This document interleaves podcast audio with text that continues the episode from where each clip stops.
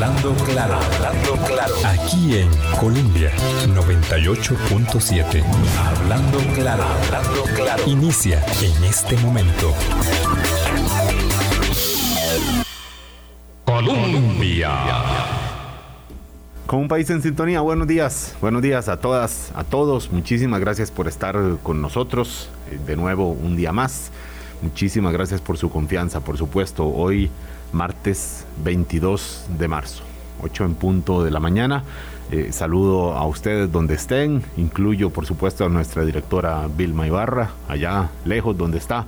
Muchísimas gracias a ustedes por, quedarse con nosotros acá, a los invitados que tenemos hoy eh, acá en, la cabina de Radio Colombia, a don Elian Villegas, ministro de Hacienda, para hablar de, de el cierre de un tema que ha acompañado a, todo el cuatrienio, que ha sido el tema fiscal, el déficit fiscal, el manejo financiero, las, las finanzas públicas, pero por supuesto con un contexto de guerra de guerra allá a muchos kilómetros, pero esto por supuesto no obsta a que los efectos aquí se perciban y directamente y pongan signos de pregunta que les vamos a plantear, que vamos a plantear aquí a don Elian sobre este cierre ordenado o el afán de dejar la casa ordenada, como ha mencionado el presidente Carlos Alvarado y ha mencionado también el ministro encargado de las finanzas públicas. Antes de entrar en materia con don Elian, quiero nada más recordar, porque no, no tenía que haberlo hecho ayer, em, el, el musical Henrietta está muy bueno, de verdad que yo lo vi en su primera temporada, eh, pero quienes lo han visto en esta segunda y lo comparan con la primera, porque fueron también, dicen, está aún mejor. Tiene funciones este, eh, a ver, este sábado 19 de marzo a las 11 de la mañana y a las 7 de la noche, el domingo 20 de marzo, jueves 24 de marzo, eh, no, hoy estamos 22, entonces hay que empezar con el 24, perdone. Jueves 24 de marzo, viernes 25, sábado 26 de marzo y domingo 27. Pueden encontrar eh, las entradas, eh, ahí la buscan en el sitio de, Expresivo, tienen, es muy fácil de verdad adquirirlas y es una forma, sí, de ocio, sí, de arte, pero de, de también de reflexión de un punto de nuestra historia, una lectura a momentos de nuestra historia eh, de donde uno puede rescatar valores y uno dice, bueno, ¿en qué estamos en este país? ¿De dónde, eh, de dónde venimos? ¿Qué tenemos? ¿Qué debemos conservar ahora que estamos en este empeño de decidir la campaña electoral en segunda ronda hacia el 3 de abril? Y ya en materia más directamente electoral, por favor, veamos los debates para quien esto sea, para quienes creen que esto es un factor de decisión, por supuesto que lo verán, pero en general para, para pues terminar de decidirnos, confirmar eh, o poner eh, alguna duda, algunos puntos que también que tal vez no estén tan claros entre las opciones de José María Figueres y Rodrigo Chávez. Hay varios debates ya programados. Eh, aquí en Radio Colombia, este jueves a las 11 de la mañana en la 98.7 y también en las redes sociales de Radio Colombia. El mañana miércoles a las 7 de la noche en el grupo extra Canal 42. El próximo martes en la emisora eh, colega eh, Radio Monumental a las 11 de la mañana.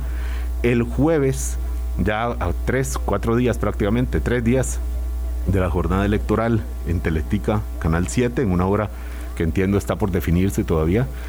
Y el viernes, ya ahí sí a 48 horas, menos de 48 horas de la jornada electoral, en Repretel, Canal 6, 8 de la noche. Debate, Rodrigo Chávez, José María Figueres.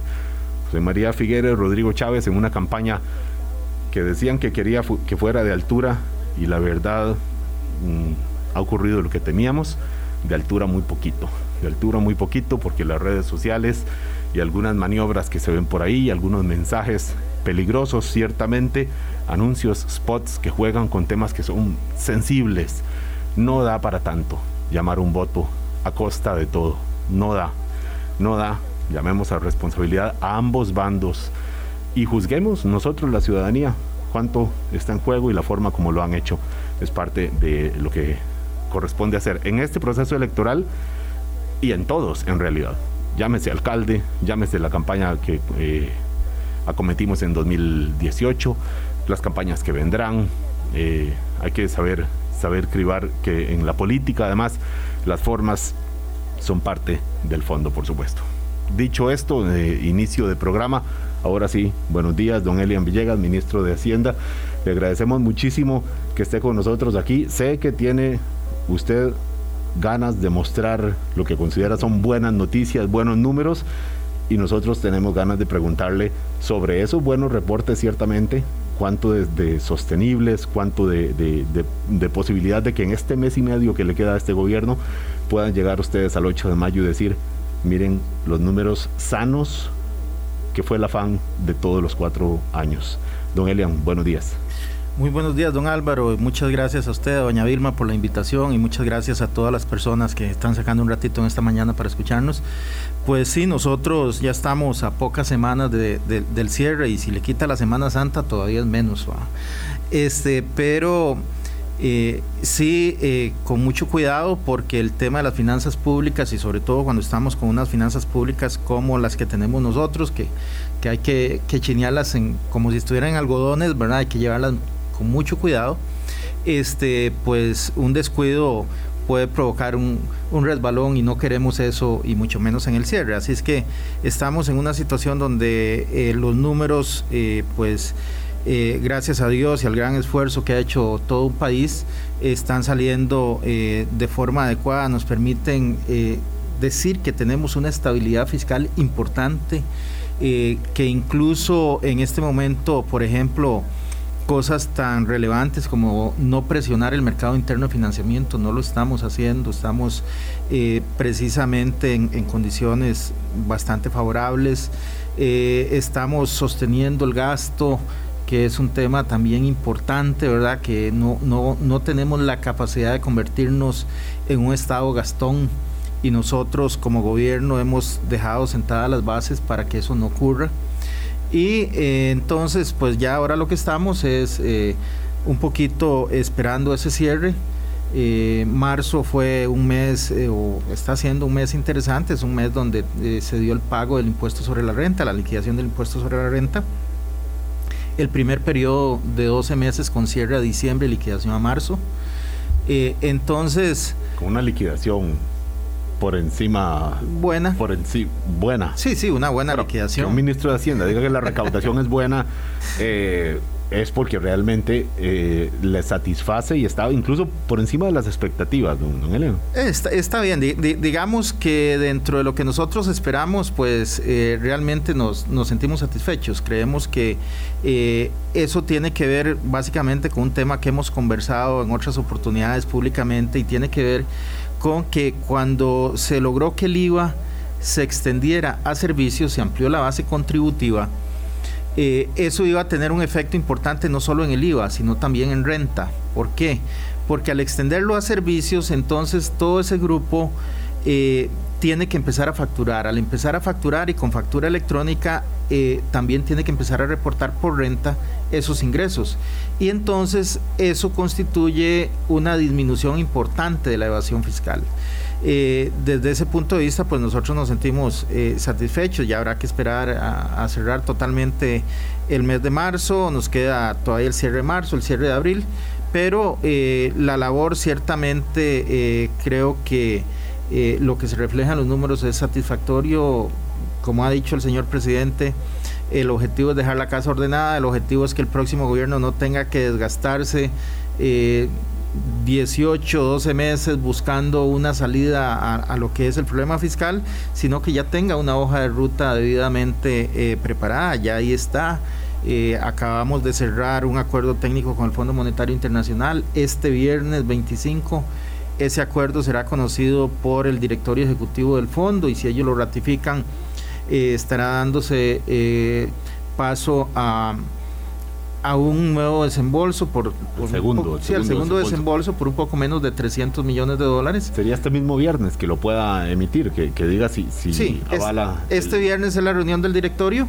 Y, emite de una vez un criterio. Ahí ellos dirían si están de acuerdo con eh, lo que les está eh, llevando la parte técnica del fondo Si ellos están de acuerdo, entonces darían el ok y en los próximos días estaríamos recibiendo ya ese desembolso. Eh, que aquí yo creo que, y es parte de, lo que tenemos que, aprender a valorar nosotros eh, en Costa Rica, el tema del fondo no es tan relevante por el dinero. La gente a veces, oye, pero son 1.800 millones de dólares. Sí, sí, evidentemente es un montón de plata a lo largo de poco más de tres años. Pero lo realmente importante aquí es eh, que el país diga que tiene un acuerdo con el fondo que lo pueda sostener, porque eso no es fácil. No es fácil e implica una serie de em, rigores técnicos que los mercados internacionales de financiamiento y los mercados nacionales eh, comprenden bien y a partir de ahí pues toman decisiones. Entonces, realmente eh, a nosotros nos, nos satisface mucho esto y esperaríamos un mensaje positivo del directorio del fondo el próximo viernes. Yo entendería que los radioescuchas ahora y nosotros mismos como prensa nos tomemos con escepticismo estos reportes. Alguien, un radioescucha aquí me dice, todos los gobiernos que se van dicen que dejan la casa ordenada y todos los gobiernos que entran dicen que le dejaron la casa desordenada. Yo entendería eh, un, un, escepticismo y me parece que, además es, es sano tomárselo así porque además cuesta creer, además, don Elian, que después de un gobierno sin mayoría parlamentaria, no solo sin mayoría, con, una de verdad una minoría pequeña y dividida, habiendo vivido una pandemia y cerrando en un contexto de guerra al que ya pronto vamos a, entrar, porque este sí es una realidad del último mes, esta semana se cumple ya un mes de la, de la invasión de Rusia a Ucrania. Eh, que después de, todo este contexto, que diga el gobierno, pues la casa está ordenada, los números están, eh, pues no es, que la no es que el problema esté solucionado, pero está estable, está estable el, paciente, no está en los cuidados críticos que estuvo cuando llegaron ustedes en 2018 y lo dijeron así, a pesar de que, de que venían de un gobierno de una misma, de una misma bandera. Lo que pasa es que luego vienen las agencias calificadoras, Fitch, Standard Poor's y dicen, pues sí, eh, parece que sí están bien las cifras. Le subimos la calificación a estable, la otra también a estable.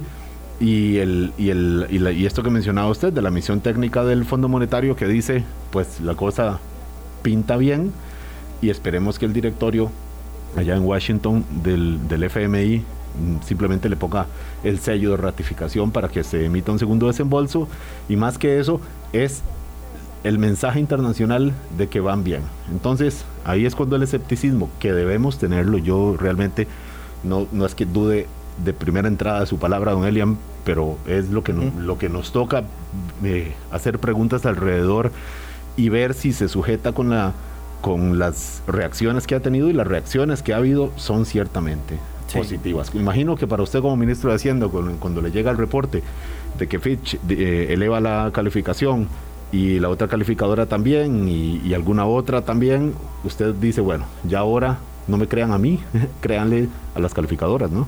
Sí, decía un expresidente de Estados Unidos, eh, creer pero verificar. Claro. Eh, y eh, creo que aquí nosotros tenemos una inmensa ventaja que son los números, ahí están. y precisamente en este momento, más bien la semana pasada que Standard Poor's cambió la perspectiva de, negativa estable, eh, es la cuarta, es la última de las calificadoras que nos ven a nosotros que cambiaba esa perspectiva, porque ya lo había hecho HR Ratings, ya lo había hecho Moody's, ya lo hizo Fitch y Standard Poor's.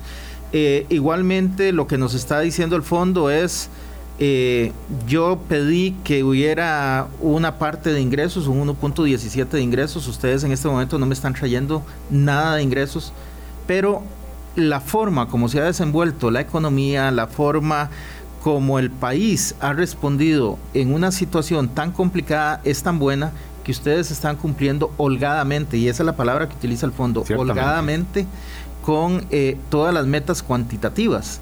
Entonces, por la vía, perdón, ya que no está cumpliendo por la vía de los ingresos, Entonces, lo que cuando señala esto, el fondo se está fijando en la línea de la reducción del gasto. Básicamente de políticas, medidas de austeridad, don Helen. Medidas de austeridad y eh, en la parte de los ingresos, eh, la ley 9635 es una ley que precisamente nos ha ayudado muchísimo y eh, al disminuir ese efecto de la evasión, pues está ayudando a consolidar unos ingresos que son pues importantes y, y, que nos vienen a ayudar muchísimo en este momento.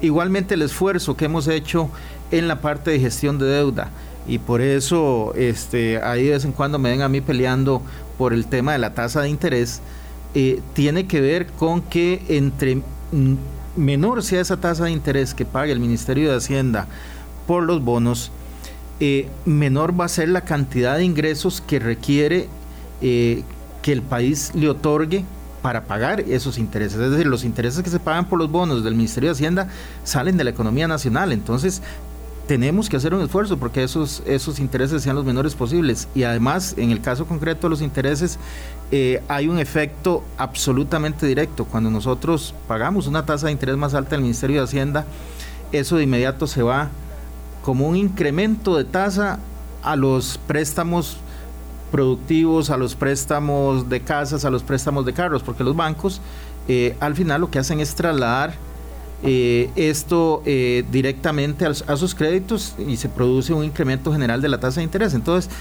ese tema es importante para nosotros cuidarlo, cuidar que la tasa de interés sea lo más baja posible para tener que gastar menos en el pago de intereses desde el gobierno y también para que los ciudadanos tengan que pagar menos intereses por sus créditos. Pero don es parte de las cosas que hay que hacer. Uno levanta la mirada un poquito de las fronteras y uno dice la posibilidad de que se mantengan bajas estas tasas están ahora mismo comprometidas. Ya nos llegaron noticias desde Estados Unidos con las tasas de, que por supuesto son de referencia para, para nosotros.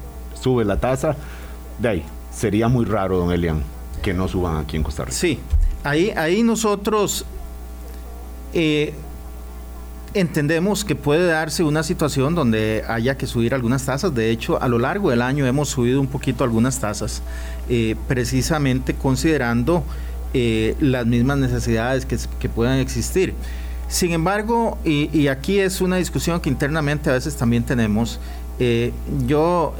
internamente en gobierno, dice. Internamente a nivel del Ministerio de Hacienda, donde yo precisamente les planteo una, una situación que me ocurrió a mí hace un poco más de, de 10 años, donde iba yo a la feria del agricultor y específicamente iba a comprar mangos, porque uno de mis hijos, la única fruta prácticamente que comía era mangos. Y el mango además le hacía muy bueno para la digestión. Y entonces, como estaba chiquitillo y solo comía mango, yo andaba por toda la feria buscando los mangos, lo cual era muy fácil en enero y febrero. Pero era más difícil cuando uno andaba junio, julio. Recuerdo que, a veces en junio, julio tenía que pagar más de mil colones por un kilo de mangos. Y sin embargo, en enero, febrero yo compraba cuatro kilos por mil colones. Y unas mangas gigantescas, todo riquísimo. Saludos de Orotina, por cierto. Sí, exactamente, la mayoría de Orotina. ¿Cuál es la, la diferencia? La diferencia aquí, lo que quiero ejemplificar es que a veces nosotros como gobierno ocupamos desesperadamente recursos y estamos dispuestos a pagar cualquier precio por esos recursos, porque es una situación donde sabemos que ocupamos y que hay poco. En este caso, nosotros no estamos ocupando tanto. Nosotros estamos en una situación donde, por ejemplo, el lunes de la semana pasada nos tuvimos una subasta que uno podría decir que es mala, nos llegaron 20 mil millones. Eso asignamos 18 mil, pero no nos genera estrés porque estamos en una situación donde podemos controlar esas variables. Este próximo lunes tenemos una subasta. Igual, si llegan con unas tasas de interés muy altas, no asignamos. No hay ningún problema. Es decir, este, este es un tema donde nosotros ocupamos el dinero del mercado, pero el mercado ocupa los valores, ocupa los títulos, valores del gobierno para poder trabajar. Claro, pero esto es ahora. Pero ¿qué pasa si dentro de un mes, cuando esté todavía usted sentado en la silla, o dentro de dos meses, cuando esté su sucesor o sucesora, ahí sí las tasas estén altas o incluso más altas y ahí sí el gobierno diga, ay carajo, ahora sí ocupamos la plata, ahora sí ocupamos los mangos. Bueno, ¿qué hacemos? Lo que pasa es que también eh, otra de las cosas que usted puede hacer es congelar un poquito de esos mangos. Usted los corta y los guarda, los congela y los utiliza después. Eh, para eso nos sirven los créditos internacionales. Los créditos internacionales con los organismos multilaterales nos permiten tomar recursos a tasas bajas desde afuera, traerlos e incorporarlos y tienen un doble efecto. No solo incorporamos una tasa baja, sino que traemos divisas frescas, traemos dólares frescos que le ayudan al Banco Central de Costa Rica en la parte de las reservas monetarias. Que baja el tipo de cambio. Exactamente. Entonces, desde ese punto de vista, hay una doble ventaja en el tema de los créditos internacionales. Eh, o sea, ahí vendría bien, ahí sí, el este segundo desembolso del Fondo Monetario que hablábamos, que depende del, acuerdo, por supuesto, y la ratificación del directorio. No solo ese segundo desembolso, en este momento tenemos dos créditos más en la Asamblea Legislativa, un crédito de 300 millones de dólares con el Banco Mundial, que para el desembolso el requisito era la aprobación de la ley de empleo público, que ya se cumplió, y tenemos un crédito de 150 millones de euros con la Agencia Francesa para el Desarrollo que tiene algunos requisitos eh, asociados sobre todo con cuestiones ambientales. Entonces, aquí, eh, por supuesto, esos son ingresos que ayudan muchísimo, pero yo creo que, lo importante y el mensaje aquí es... Eh, veamos nuestro mercado de mangos como nuestro mercado, es decir, el mercado financiero nuestro tiene particularidades. No trabajemos en automático, porque a veces eh, la gente tiende a pensar, bueno, la tasa de política monetaria está en punto 75, ahora está en 250, son 175, súbame 175, ¿no? ¿Por qué? Porque mi perfil de riesgo es distinto. Es decir, mi perfil de riesgo como país... Perdón, Noelia, tal vez como para, para comprensión de que no estamos en el día a día de esto, es como decir, mire, yo como, como civil, ciudadano de a pie, me da igual que las tasas, que los créditos tengan unas tasas altas, porque la verdad es que yo en este momento no necesito plata, no pretendo, no sé, comprar casa, no pretendo invertir en un negocio, ni comprar el carro. Las tasas, la me pueden prestar plata al 20% anual, que no me importa, porque en este momento no, me preocuparía si en este momento estuviera ocupando el dinero. Más o menos así. Exactamente.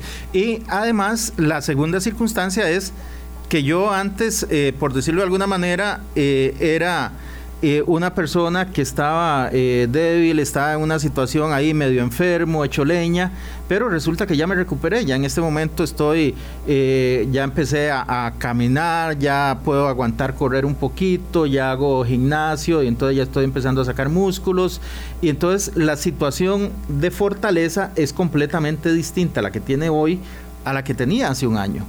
Entonces, eh, eso es lo que podríamos decir que es el perfil de riesgo. El perfil de riesgo lo que quiere decir es cuál es la probabilidad de que no pague en un momento determinado eh, el principal o los intereses. y lo que nos están diciendo las calificadoras de riesgo es el perfil de riesgo suyo ha mejorado. Y si su perfil de riesgo ha mejorado, entonces la tasa de interés a la cual a usted le prestan dinero tiene que bajar. Mejora, claro. Sí, tiene que mejorar. Ahora, puede ser que ese mejorar signifique no subir en las condiciones actuales, precisamente porque estamos en un mercado un poquito eh, enredado por, por, muchas cosas. Pero eh, por eso es que le digo que hay que eliminar esos automatismos. Uno no tiene que pensar que sencillamente eh, porque en el mercado internacional, porque la inflación de Estados Unidos se fue al 7, entonces, no, vean la inflación local. Bueno, pero es un factor, don Elian. Sí, claro, es un factor, un factor. Pero precisamente eh, la economía es multifactorial y entonces nosotros tenemos que ver los factores de afuera y tenemos que ver los factores de adentro. Y entre los factores que tiene que haber adentro es precisamente cuál es la prima de riesgo de Costa Rica. Y, e incluso le pongo un segundo tema. En este momento usted tiene un estado costarricense que las cuatro calificadoras dicen que está un poquito mejor. Y usted tiene la opción de invertir aquí o tiene la opción de irse al mercado internacional este, ¿qué estará más estable en este momento? ¿El mercado internacional o el mercado local? Bueno, hay países que tienen una condición de riesgo mejor que la que tenemos ahora, ah, aún, como, aún como estables. Hay algunos que están en, no, no, no, países sí, pero el mercado como mercado, por ejemplo, si usted se pone a ver eh, el mismo Estados Unidos en este momento está con una inflación sobre 7. Los bonos del gobierno de Estados Unidos han tenido una volatilidad enorme, es decir, eh, tenemos eh, bonos que prácticamente han duplicado su tasa de interés, entonces depende del momento en, donde usted compró, puede tener ganancias o pérdidas. Las acciones eh, sobre las, sobre las cuales eh, se puede invertir. Algunas han subido, otras han bajado muchísimo. Los índices, eh, los ETFs, que es básicamente son construcciones que se realizan a partir de algunas de estas acciones de, de algunos de estos de estas compañías. Todo eso se vuelve muy volátil. Entonces, ok, si usted es un experto, está bien, puede ser un momento interesantísimo del mercado, pero si resulta que usted no es tan experto, no sé si será el momento para que usted siquiera asome la cabeza en ese mercado. ¿Verdad? Entonces, ahí, ahí, donde que conviene la estabilidad que tiene Costa Rica. Probablemente depende, relativa, depende de lo que usted haga, le puede convenir poner una cantidad importante de huevos en esta canasta y buscar un poquito de otros huevos en otro lado. Pero no es el momento para trasladar todos los huevos a mercados que están muy complicados, ¿verdad?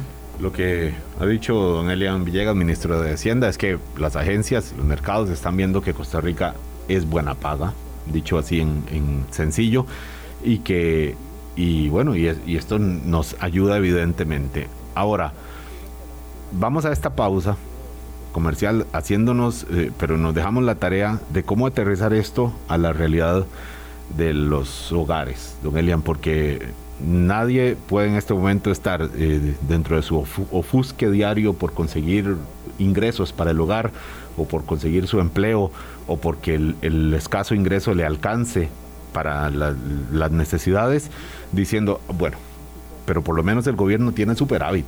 No, eso por supuesto que eso no, no ocurre. La pregunta es cómo traducir desde ahí arriba, desde su oficina del Ministerio de Hacienda, esos datos para que uno diga, bueno, esto se traduce o tiene un impacto en la forma de vida de las personas. En este contexto, en donde hay una presión inflacionaria indudable aquí y en todo el mundo, ¿cómo lo vamos a, cómo vamos a, a, a masticar eso? 8.26 de la mañana, ya venimos. Hablando claro. Colombia. Con un país en sintonía, 8.27 de la mañana. El presidente del Banco Central, don Rodrigo Cubero, reconoce que la mejora fiscal, esta de la que nos habla don Elian Villegas justo antes de la pausa, y la mejora económica del gobierno con esta perspectiva de crecimiento de 3 puntos, ¿cuánto para este año, don Elian? Como 3.2. 3.2 de crecimiento para este año, después del crecimiento obviamente eh, eh, impulsado por el efecto rebote después del 2020 eh, el crecimiento que tuvo en, en, 2021 que fue bastante positivo bueno que estos números que estos estos números sanos o esta casa ordenada podría desordenarse por el por la situación internacional por supuesto sobre todo el precio de las materias primas sean las de energía los materiales eh, pero también el de la producción de alimentos eh, y la producción de además de alimentos para la producción de, de, de la actividad agropecuaria también. Eh, y ya es algo que seguro que usted que nos escucha en su, casa, en su casa, en su carro, ya se dio cuenta, ya fue a llenar el tanque de gasolina y eso que todavía no se ve el, el efecto fuerte que, que, parece que viene. Eh, bueno, ya, no, ya lo notamos. Entonces, don Elian, la pregunta era esta, justamente.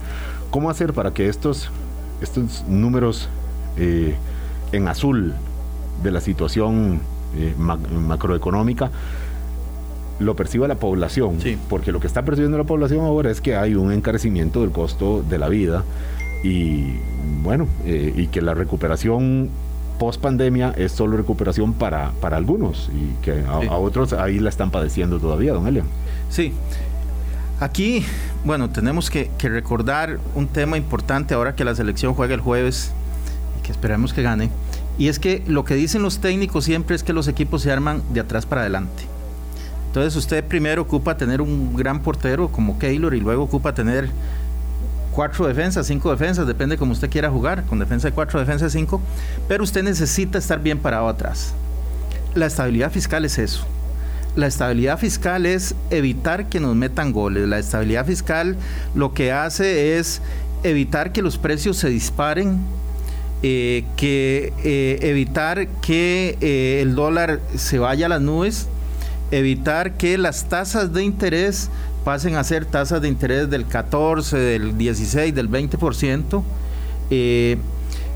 por ejemplo, nosotros teníamos y cancelamos este año unos bonos que incluso se llamaban los bonos chinos porque en algún momento fueron unos bonos que se habían contratado. De aquellos del 2007. Eh, exactamente. viaje del presidente Oscar Arias a China. Y esos bonos tenían una tasa de interés del 12% en dólares, 12% muy alta. Altísima, una locura. condiciones blandas, supuestamente. Una locura, un 12% en dólares es una locura de tasa. Pero eh, nosotros ahora que estamos pagando, estamos pagando tasas mucho más bajas. Entonces, ¿qué es lo que hace la estabilidad fiscal? Organiza la defensa organiza la defensa y a partir de ahí empieza a darle salida al equipo. ¿Cuál es la salida que hay que darle al equipo? Bueno, hay que mejorar las reservas, hay que mejorar tasa de interés, hay que mejorar toda esa serie de cosas, pero de ahí en adelante tiene que encargarse el resto de la economía y el resto de la economía se ha venido encargando eh, un crecimiento de 7.6 el año pasado que fue muy muy bueno. Eh, en este caso vemos tasas de crecimiento importantes eh, también pero de aquí en adelante es mucho el sector privado el que jala y ha estado jalando y ha estado jalando bien. Lo que pasa es que desgraciadamente también hay temas hay temas estructurales y encima se nos viene este problema de la guerra que, que es complicado y todavía seguimos con eh, algunos problemas de, del COVID-19 que, que, no hemos podido eliminar. Pero si lo queremos ver así, en esencia, ¿qué es estabilidad fiscal? Estabilidad fiscal es tener bien parada la defensa para que el equipo pueda con más tranquilidad dedicarse a construir e ir a meter goles. No sea la parte bonita del juego, es, eh, es, es el, el soporte para que finalmente la parte bonita, que evidentemente sería que la población perciba una mejoría en sus condiciones de vida, llegue a concretarse. La parte bonita exactamente es ir a meter los goles, pero a los defensas a veces les toca eh, y es lo que le toca al ministro de Hacienda es mucho decir que no, aquí no pasa aquí exactamente, a veces toca eh, y, ese, y esa parte fea no es solo, la gente a veces tiende a verlo solo del lado de los impuestos, que parte de la labor es, es pedir más impuestos, no.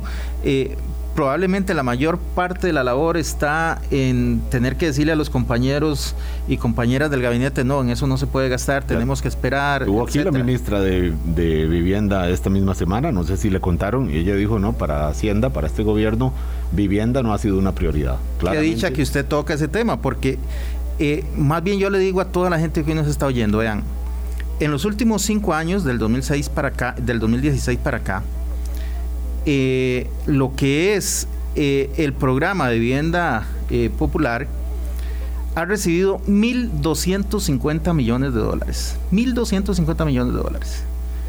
Eso es básicamente un subsidio. Yo no lo veo como un subsidio a las personas que están recibiendo las viviendas, porque el programa no está en función de ellos.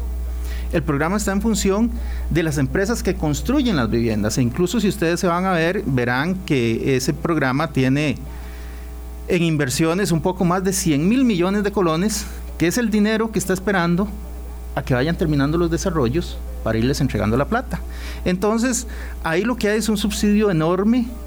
Es la industria más subsidiada de este país en los últimos años. 1.250 millones de dólares ha recibido en subsidios esa industria. Entonces, eh, nosotros, incluso en el caso concreto del presupuesto al que hace referencia eh, la ministra, ni siquiera era que le estábamos pidiendo o quitando plata al, al Ministerio de Vivienda.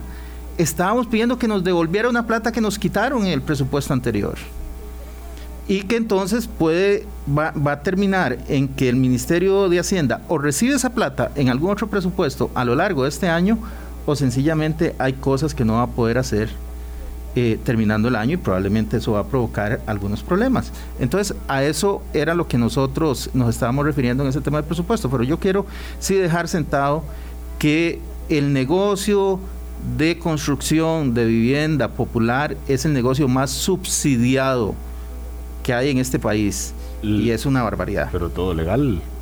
Ah, sí, claro, todo de acuerdo con la ley, pero es una ley que está en función eh, no de la gente que ocupa la casa, es una ley que está en función de los grupos que están alrededor de eso. Es un tema para tratar por, por separado, ¿cierto? Claro, claro. Cuando hablamos del negocio de la construcción de obras públicas, eh, pues nos hemos centrado mucho ahí, obviamente por los eventos de, de este último año, pero eh, hay que ver otros sectores también cómo, cómo se están comportando, don Elia. Pero volviendo al, al hilo, ¿Cómo hacer para que la población perciba esta mejoría? Porque los propios colegas suyos encargados de otros sectores, le mencionaba el caso de vivienda, pero seguro que el Ministerio de Educación, y lo hemos conocido, eh, y numerosas instituciones le dicen, bueno, me, están apretando demasiado la faja, me están realmente estrangulando algunos programas. Y claro, y entonces dicen, así es muy fácil después decir que, las, que los números están, están claritos, cuando en realidad lo que hemos limitado es acción necesaria eh, pública que, no se ha hecho y que debería impactar directamente a la población. Sí, eh, ahí hay que tener eh, precisamente mucho cuidado. Por ejemplo, cuando nosotros hablamos del Ministerio de Educación, el Ministerio de Educación sigue gastando el 40% del presupuesto. Es decir, el Ministerio de Educación tiene un gasto autorizado de alrededor de 2.6 billones de colones. 2.6 billones son muchísimos millones de colones, ¿verdad? Es muchísima plata. Entonces, eh, aquí de alguna forma hay que ir reestructurando algunas actividades, hay que ir repensando cómo se van haciendo distintas cosas, porque todavía siguen eh, por lo menos dos, dos años más en que el Estado tiene que seguir estrechándose un poquito, porque va a ser la única forma para salir adelante. Si nosotros eh, le damos gusto al gasto, entonces eh, se va a echar a perder rápidamente todo el esfuerzo que se ha hecho porque eh, yo estoy absolutamente seguro que cualquier presidente que llega, si le dice a los ministros, ok, eh, señores y señoras, ¿qué es lo que ocupan? Y les da el gusto, entonces todos le van a pedir, en primer lugar, todos le van a pedir más plazas. Todos. No va a haber un solo ministro o ministra que no le pida plazas. No hay, no hay encargados de instituciones comprometidos con la idea de que más bien puede estar sobrando. Vamos, eh, eh, estamos hablando de un eventual gobierno que llegue y que piense. Okay. No, no del actual. Usted salva a sus colegas. Yo, yo, yo, no, no. Para, para evitar problemas, digamos, un eventual gobierno va a llegar y entonces un presidente les dice, ok, ¿qué ocupan? Todos le van a pedir más recursos económicos, todos le van a pedir más plazas, porque hay una circunstancia que se da en la función pública. Eh, la gente nunca es suficiente la cantidad de personal que tiene un jerarca. Siempre le va a pedir más. Y nunca eh, es posible cerrar un programa. Siempre hay necesidad de abrir dos, tres cosas, pero nunca se puede cerrar ninguna de las que se están haciendo. Entonces, son temas con los que hay que trabajar, son temas con los que hay que trabajar porque la gente tiene que acostumbrarse a darle vuelta eh, eh, un poquito eh, a lo que son sus prioridades y enfocarse en esas prioridades. Es imposible hacer todo lo que se ocupa y es imposible tener todos los recursos a la mano. Ese es el problema de la economía en general y es el problema del ministro de Hacienda. El ministro de Hacienda reparte escasez, no reparte abundancia. En una economía como esta, lo que tiene que hacer el ministro de Hacienda es decir, esto es lo poquito que hay y tenemos que trabajar con eso y la gente tiene que acomodarse. Elian, si por la víspera electoral se saca el día del futuro gobierno, lo que usted ve de parte de las dos propuestas es que hay algún compromiso con, un manejo responsable de las finanzas o en campaña de ahí, pues es campaña y hay que, hay que, mm, hay que ofrecer y hay que prometer. ¿Qué, ha visto usted? En términos generales, yo sé que me va a decir que no se quiere comprometer con temas electorales. No me hable, no me mencione el nombre ni de don Rodrigo Chávez ni de don José María Figueres hábleme en general de lo que de lo que usted ve en la campaña y de la y de la certeza o temor que puede tener de que continúen estas políticas fiscales. Al, al momento de, de, llevar adelante lo que fue esta segunda negociación con el Fondo Monetario Internacional, eh, para ellos era importante oír lo que decían eh, las distintas campañas y fue público que se reunieron con las dos campañas.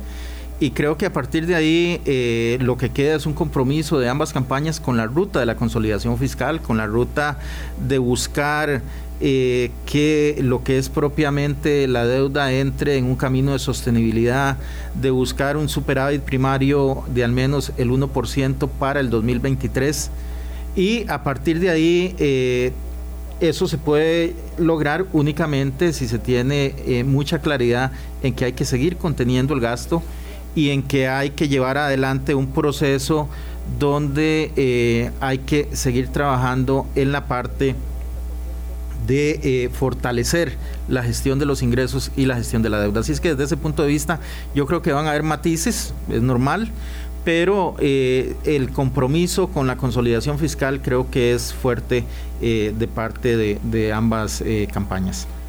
Don Elia, mm, vamos a dedicar este último bloque a algo que en realidad pensamos hacer en este segundo, pero ya de una manera más contundente, que va en la línea de lo que nos dice un radio escucha cuyo número termina en 1111 aquí en la plataforma 70030303. Dice, desde el gobierno, ¿qué puede hacer para dar un poco de contención al tema de los precios de primera necesidad, donde suben todos los días de manera abismal? Y aquí estará hablando por supuesto, de, la, cadena de, los combustibles y, lo que provoca en, toda la, economía.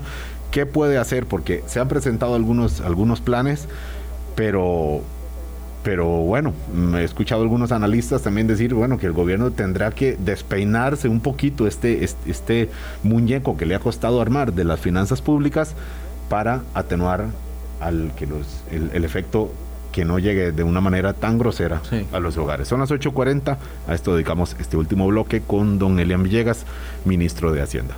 Venimos. Hablando claro. Colombia. Con un país en sintonía, 8.42 de la mañana, don Elian eh, Villegas.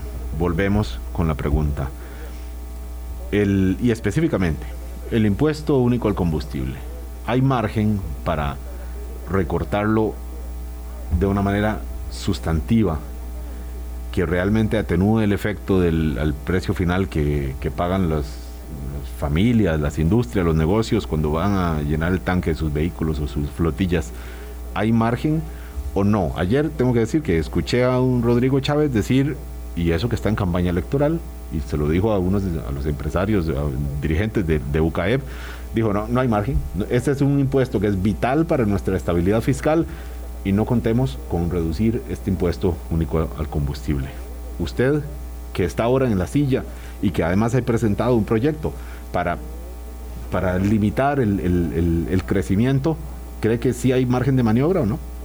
Eh, aquí hay que entender que en lo que tiene que ver con combustibles es el tercer impuesto en importancia que nosotros tenemos. Es un impuesto que nos genera alrededor de 550 mil millones de colones al año. Facilísimo de recaudar, además. Sí, pero eh, clarísimamente tengo que decir que no hay posibilidad si nosotros aflojamos y decimos que vamos a cortar ese impuesto a la mitad o como están diciendo algunos de que lo vamos a suspender el cobro totalmente por un año, simple y llanamente vamos a meter al país en una situación complicadísima, se nos va a disparar la tasa de interés, se va a disparar el precio de los bienes y de nuevo aquí el dólar sí se nos va a ir 150, 200 colones. ¿Por qué? Porque ahí vamos a estar desarmando la defensa. Ahí lo que vamos a estar haciendo es diciéndole al equipo contrario, vea, yo voy a jugar con dos laterales pero sin centrales, entre.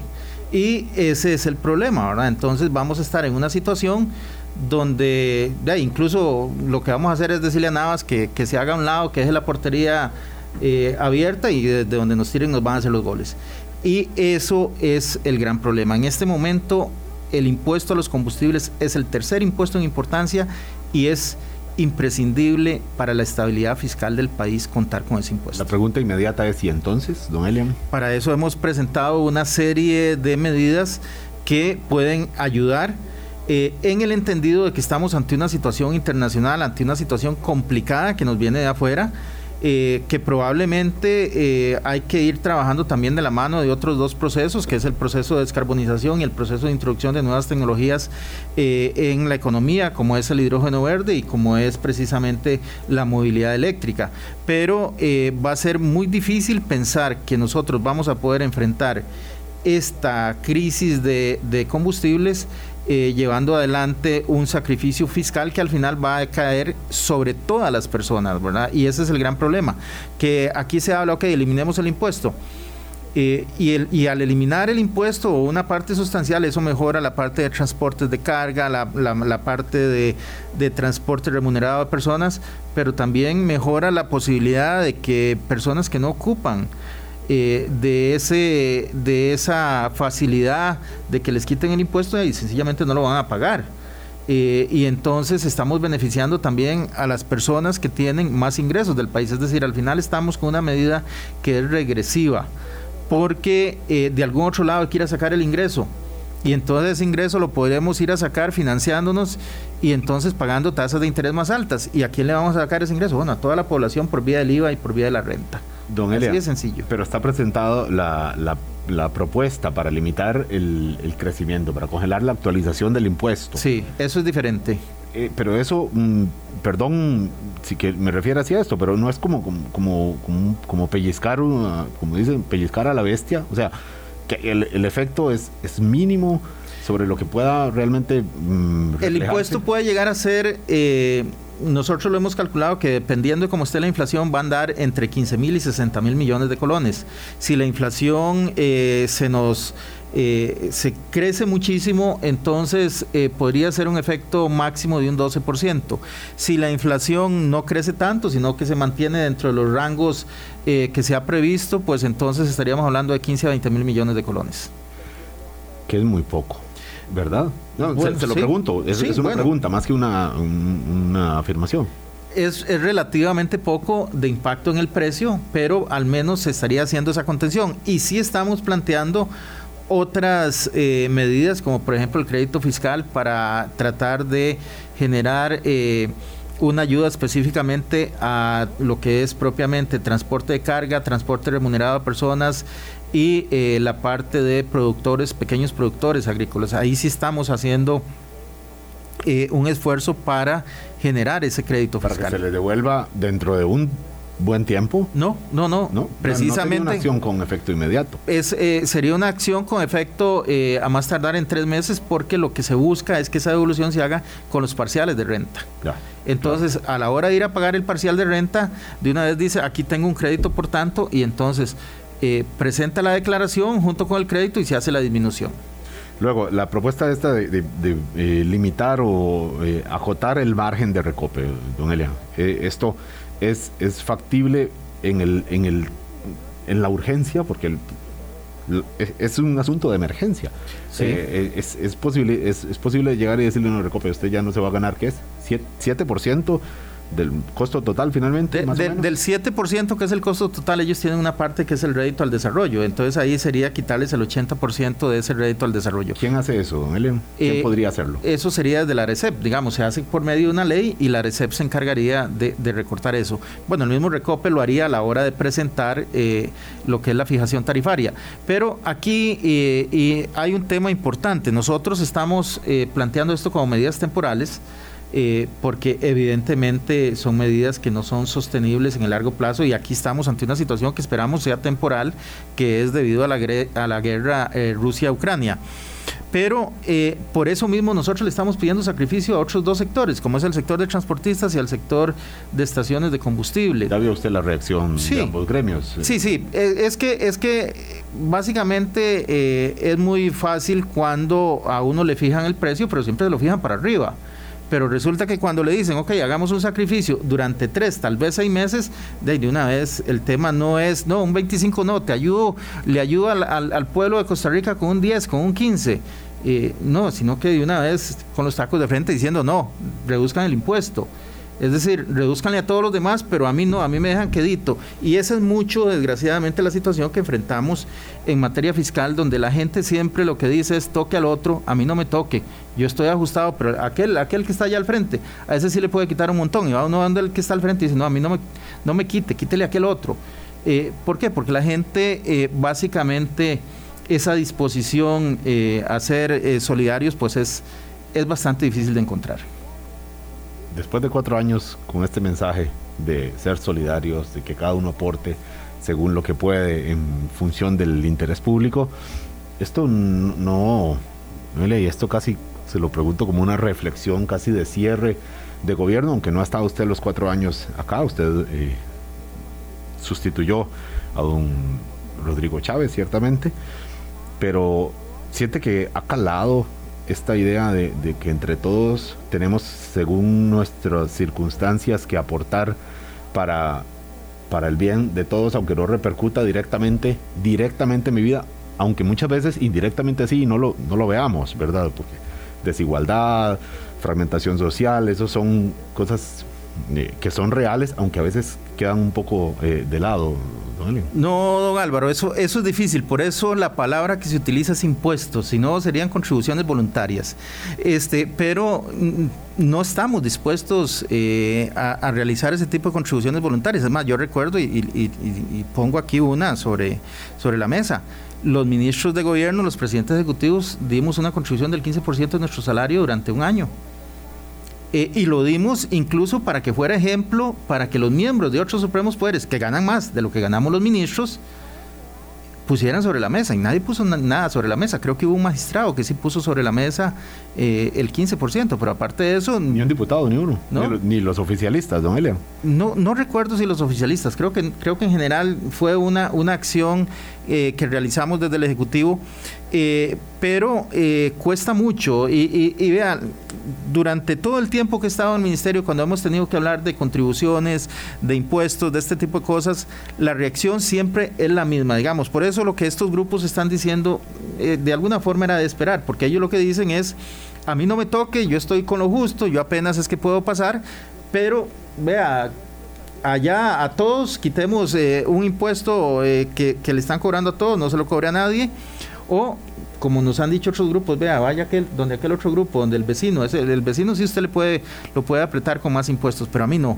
Eh, entonces, esa parte es, complicada. Y, la parte inicial es cuando uno llega a hablarles de eso, siempre dicen, mira, es que es complicado el Ministerio de Hacienda, este, sí, qué difícil, pero, y entonces ahí es donde vienen con esa parte pero a mí no me toque. Pero usted habló antes con estos gremios de los gasolineros, no, no, yo no, yo, transportistas. No no. no, no, no, he hablado con ellos. Si hablamos con Recope, con estos gremios no, no hablamos, porque por supuesto eh, no hay que ser tan inocente. Evidentemente, si uno va a hablar con ellos, lo, que van a decir es que no. Yo, yo creo que, que, no hay que pensar en que iban a decir eh, felizmente, sí, vamos a entregar un 30% de, de nuestro margen. Por supuesto que no.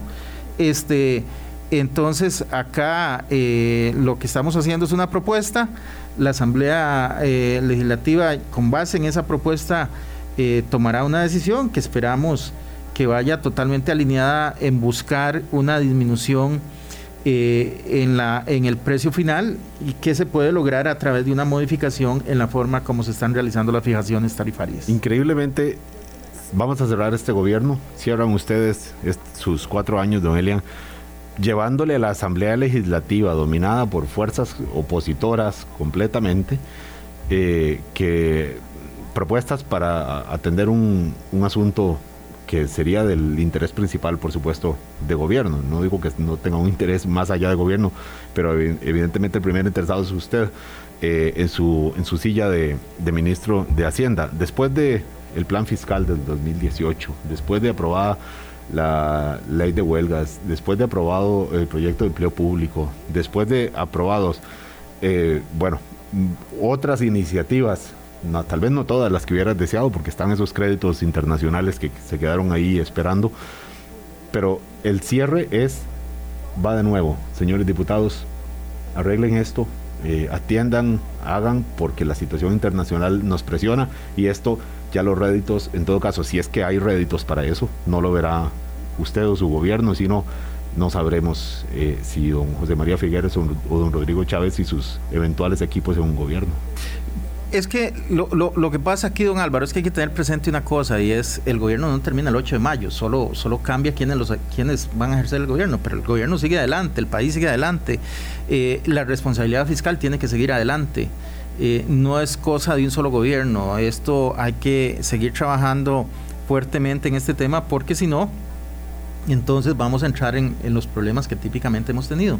Y, eh, por ejemplo, algo que nosotros eliminamos en su totalidad, que usted lo puede ver perfectamente, es este año que recién pasó, no hubo este periodo preelectoral donde el gasto eh, del Estado se dispara eso no se dio en este gobierno. Nosotros hicimos contención. Eso sí es una rareza. Sí, exactamente. Es porque el PAC no tenía posibilidades reales en las encuestas donde se indicaba, pero esta es una, lectura mía, don Elian, en todo caso. es un acto de responsabilidad fiscal. Muchísimas gracias, don Elian, por estar con nosotros, por tomarse el café esta mañana, por dar cuenta de los números y lo que queda de este mes y medio de la gestión suya, que acaba como los partidos de fútbol que no que, no, no, que acaban con, en, punto alto de intensidad así va a ser este gobierno independientemente de la carrera electoral que veremos mañana a las 8 porque hoy eh, habrá elementos adicionales para discutir sobre lo que mm, marca el terreno para el próximo 3 de abril. Buenos días, don Elian, gracias. Bueno, buenos días, don Álvaro, muchas gracias, muchas gracias, doña Vilma. Hasta mañana.